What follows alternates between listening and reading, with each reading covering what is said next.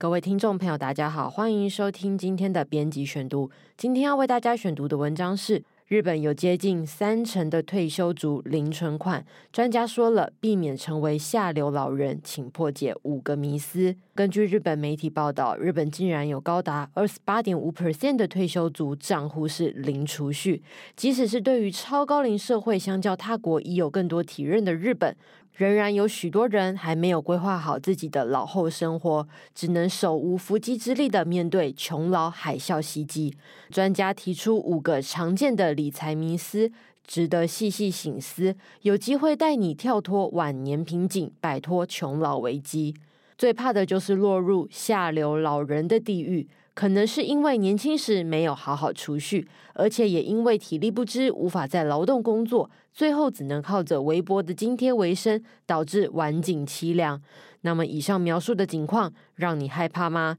在日本，却有很多的老人就正处于这样的极端困境当中。根据金融媒体最新报道，日本二零二二年统计的家庭金融数据显示，日本单身退休族中有二十八点五 percent 是零存款，也就是四个人里面就有一个人账户里是空空如也，并且有储蓄的单身退休族，平均的存款也只有新台币三百一十二万。另一方面，陈家的夫妇退休族当中，也有二十点八 percent 是零存款，也就是五对夫妻里面有一对没有半分储蓄，而有存款的夫妇，平均的存款也只有新台币四百零九万。然而，远见在二零二三年八月也针对台湾民众做了一份影响超高龄社会大调查。调查显示，有将近百分之五十八的民众评估，至少需要准备新台币一千万元才足以应付自己退休后的生活。先不论台湾退休族的口袋有没有办法升到这样的水准，但是日本退休族不论是单身或者是已成家，有储蓄的民众，平均存款都不到新台币五百万元。即便以物价较低的台湾标准来看，距离安心基准线根本也很遥远。那么，日本知名理财规划师黑田尚子就表示了，老后零存款的现象凸显出，即使是即将退休的老年人，对于如何规划家庭财务以及如何准备保险、养老金、贷款等等，其实往往没有正确的知识。他就提出了他在为客户盘整财务的过程中，许多家庭经常会有的理财迷思，并且提出正确的理财方法。对于二零二五年即将迈入超高龄社会的台湾来说，想要避免退休成为下流老人，首要的第一步就是纠正错误的观念，然后落实正确的财务规划，就有机会杜绝老后贫穷的困境。第一个迷思：夫妻账户应该各自独立吗？许多夫妻的家庭理财方式是将钱包和账户分开使用，互相尊重。除了自己该负责的家庭开销之外，夫妻的收入可以自由支配，并且各自储蓄。乍听起来好像不错，对吧？但这却是导致家庭财务无法累积的典型例子。原因是夫妻之间很常发生你认为对方有在储蓄，殊不知对方的收入也没有正确使用的情况，结果最后双方都口袋空空，导致全家没有半点存款。专家建议了，最好的方式是由夫妻的其中一人全面负责财务管理，掌握整个家庭的收入及支出，才能够有效地节约，真正的存到钱。然而，专家也提醒，如果收入被管理的一方是采取领取零用钱的制度，对方可能会感到不满，一定要好好的讨论，取得彼此的共识才是最重要的。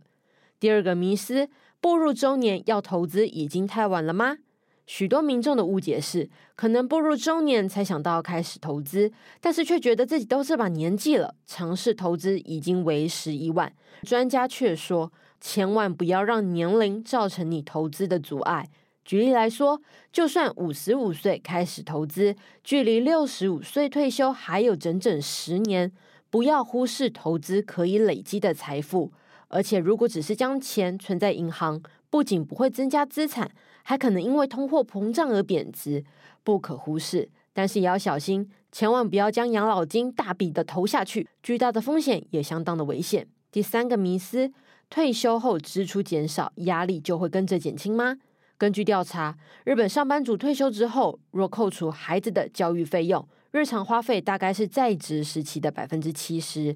然而，这不意味着退休后生活就会变得轻松，因为一旦不能工作，老人年金和储蓄将成为仅有的支柱。收入来源有限的情况下，生活也会变得困难。专家就表示，他甚至有客户在退休后，因为无法定期缴出税金，而导致房产被查封的案例。很多人会哀嚎说：“我的薪水那么少，怎么存钱呐？”但是赚多少并不是关键，而是你对储蓄这件事有没有高度的意识。专家观察到，一个拥有许多储蓄的家庭，他们都有自己的目标和计划。他们知道何时之前要存多少钱，才不会落入老后贫穷。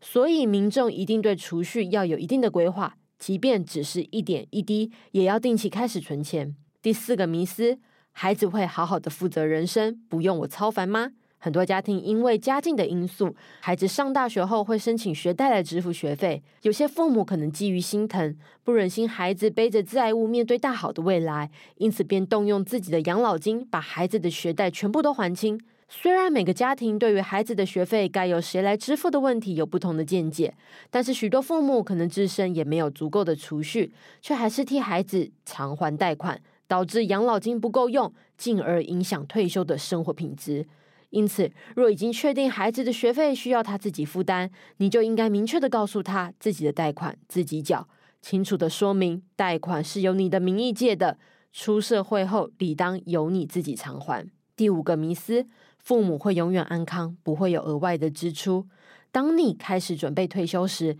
如果你的父母还健在，想必也迈入超高龄了。许多人会误以为老父母应该有足够的钱可以支付他们自己的护理费用。但如果没有呢？那就会是你要支付这笔额外的款项。当然了，没有哪个父母会希望给孩子添麻烦。然而，你需要及早了解父母的财务状况。专家建议了，可以找一个轻松的时机好好讨论，确保父母有足够的财产应对任何突发状况。若没有，你也能够及早想出对策，积极着手安排。以上就是今天的编辑选读。如果你喜欢原酱 Air，欢迎赞助或是留言给我们。如果想了解更多细节，欢迎参考资讯栏的链接。最后，请大家每周锁定原酱 Air，帮我们刷五星评价，让更多人知道我们在这里陪你轻松聊财经、产业、国际大小事。下次再见，拜拜。